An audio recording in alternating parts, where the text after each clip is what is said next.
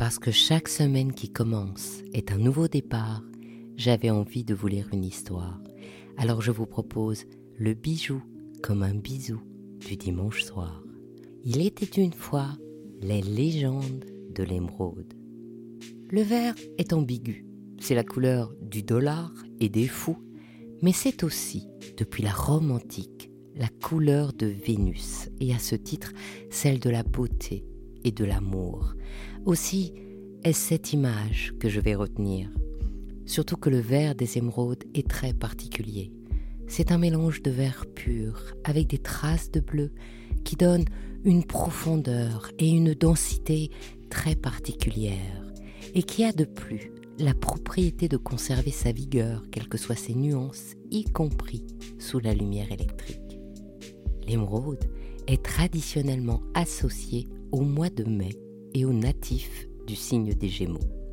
Nous sommes bien au mois de mai, et pour être tout à fait honnête avec vous, c'est à la fois mon mois de naissance et mon signe du zodiaque. J'ai donc une affection toute particulière pour cette pierre précieuse.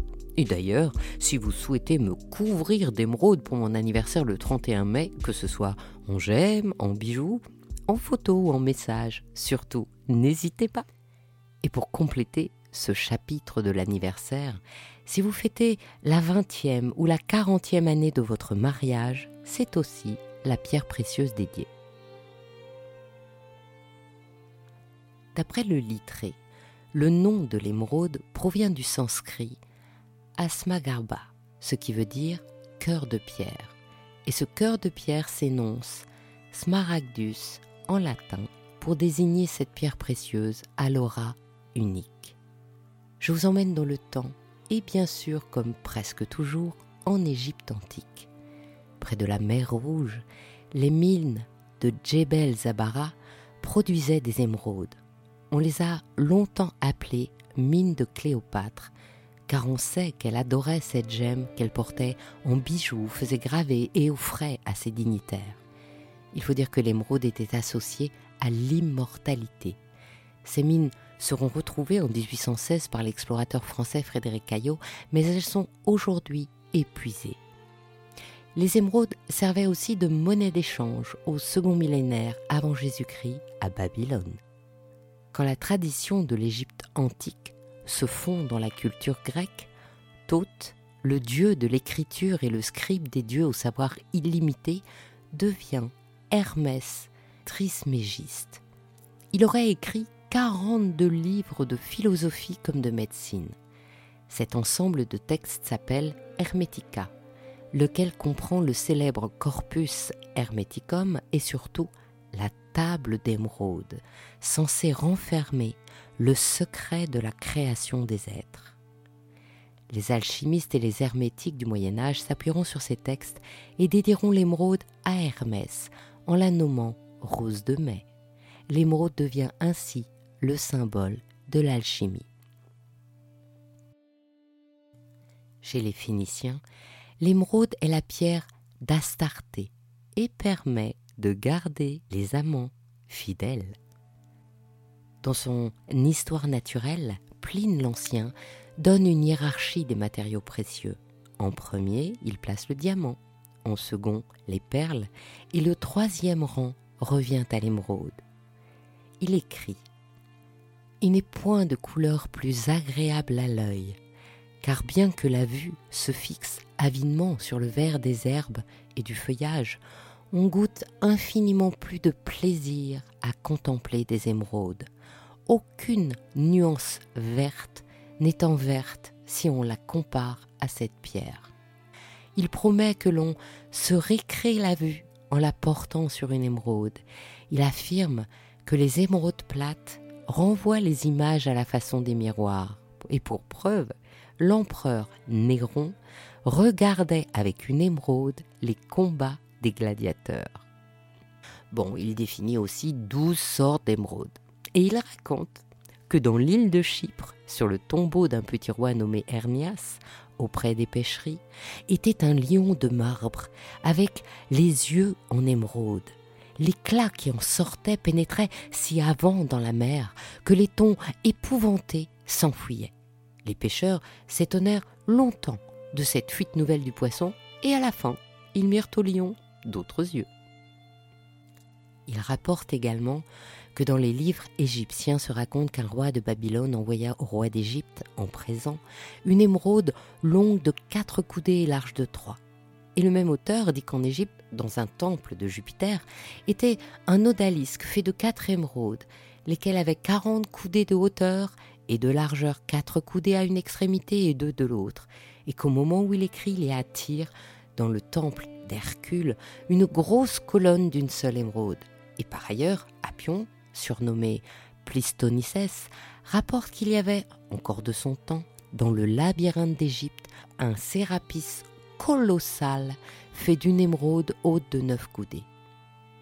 On comprend donc que l'émeraude fascine depuis très longtemps et avait la réputation d'immenses propriétés à la fois spirituelles et même médicales. Plus tard, la légende dira que l'émeraude était l'une des quatre pierres précieuses données par Dieu au roi Salomon. Ces quatre pierres auraient doté le roi de pouvoir sur toute la création. Encore quelques années et l'émeraude devient la pierre de Satan. Elle se serait détachée du front de l'archange déchu Lucifer au moment de sa chute sur terre. Et bizarrement, pour la chrétienté, l'émeraude devient par la suite la pierre du pape.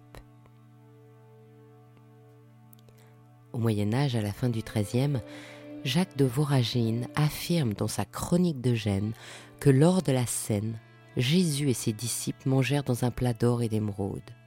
Et puis, les légendes arthuriennes rapportent que Nicodème, l'un des premiers disciples de Jésus, aurait recueilli, lors de sa crucifixion, le sang du Christ dans un vase d'émeraude appelé sang Graal. À partir de là, le Graal est réputé être taillé dans une extraordinaire émeraude que seuls les chevaliers de la table ronde au cœur particulièrement pur pouvaient apercevoir. Et ce qui de façon surprenante rejoint la légende celte du chaudron de Dagda. Pour faire bonne mesure, Hildegarde de Bingen aurait déclaré Tout le verre de la nature est concentré dans l'émeraude, qui s'associe alors à l'espoir, au renouveau et à l'amour.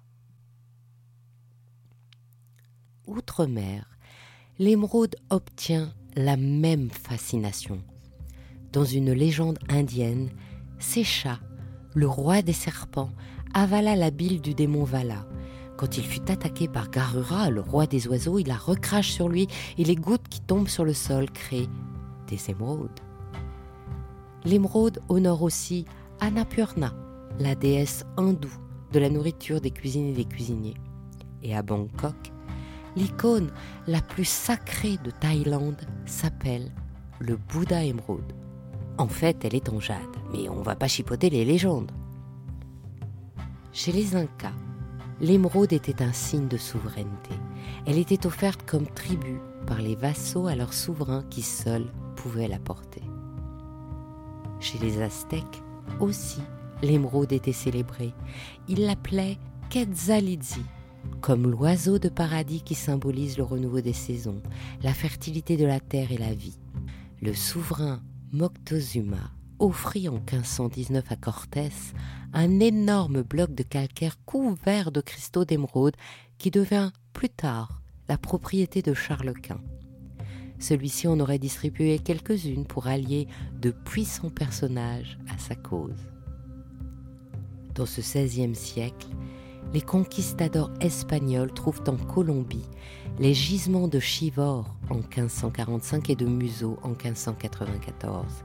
À partir de là, cette pierre précieuse est rapportée en Europe, où toutes les cours vont bientôt enchasser ces splendides gemmes dans de magnifiques joyaux.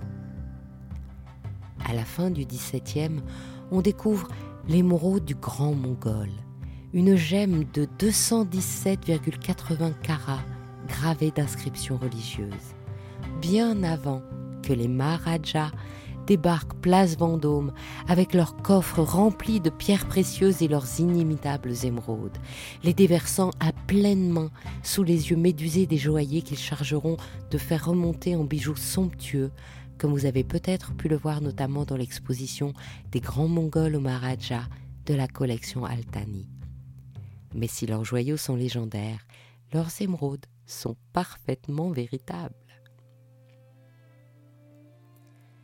Ce qui me fascine aussi dans l'émeraude, ce sont ses mystères.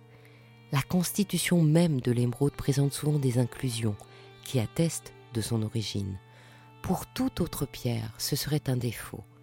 Pour les émeraudes, on les appelle poétiquement des jardins. Cette perfection dans l'imperfection la rend d'autant plus chère à mon cœur. L'émeraude a aussi sa propre taille. La taille émeraude vient de la taille en table apparue vers 1400. On y a ajouté une culasse, quelques facettes et puis les fameux coins biseautés dont l'objectif était de diminuer les risques d'ébrèchement, car la gemme est fragile. Cette taille s'est standardisée vers 1900. Et il y a bien sûr des émeraudes célèbres, comme celle qui ornait la couronne de Saint-Louis et qui est maintenant au Muséum national d'histoire naturelle. Mais je vais plutôt vous raconter la charmante histoire du collier de la liberté. Une comtesse polonaise avait de doux sentiments pour un galant homme polonais bien connu de la cour de Louis XVI, surtout pour son succès auprès des dames. Il se rend à Philadelphie, malheureusement au moment où la ville est prise d'assaut, car évidemment, à cette époque, les États-Unis sont en pleine guerre d'indépendance. Très inquiète, la jolie comtesse va donc trouver à Paris l'ambassadeur des États-Unis, Benjamin Franklin, qui en gentilhomme la rassure sur le sort du monsieur de son cœur. Très reconnaissante, la comtesse retire alors son splendide collier et le donne à Benjamin Franklin en lui disant Il y a treize émeraudes carrées et treize émeraudes en poire, une pour chacune des treize colonies. Je vous en supplie, acceptez ces bijoux au nom de la liberté. Ce collier s'appellera donc par la suite le collier de la liberté. Sa vente aurait permis d'acheter l'artillerie qui aurait changé le cours de l'histoire. Il disparaît à la Révolution française, reparaît vers 1885 et puis sera acheté vers 1925 par Van Cleef Arpels et appartiendrait toujours à leur collection patrimoniale. Ainsi se termine cette histoire des légendes de l'émeraude. Je suis Anne Desmarais de Jotan et je donne une voix aux bijoux. Chaque dimanche, j'émets en alternance sur un podcast différent. Et justement la semaine prochaine, je vous donne rendez-vous sur Brillante, le podcast des femmes de la joaillerie, pour écouter Sonia Esther Soltani, la rédactrice en chef du Rapaport en Israël. Le dimanche suivant, ce sera notre rendez-vous avec le podcast Il était une fois le bijou dans cette quatrième saison consacrée au joaillier d'Irap. Le deuxième épisode sera un peu spécial car il aborde le côté dark de ce monde. Pour ne manquer aucun de nos rendez-vous du dimanche autour du bijou, abonnez-vous à chacun de ces trois podcasts. Il était une fois le bijou, le bijou comme un bisou et brillante sur votre plateforme d'écoute préférée et encouragez-moi en partageant l'épisode sur vos réseaux sociaux. Si vous êtes sur Apple Podcast ou sur YouTube, mettez de jolis commentaires, c'est ce qui permet de référencer les podcasts. Et si vous aussi vous avez envie de donner une voix à vos bijoux, contactez-moi. Je me ferai un plaisir de vous accompagner pour créer votre histoire joyeuse en podcast. À dimanche pour votre prochaine histoire de bijoux.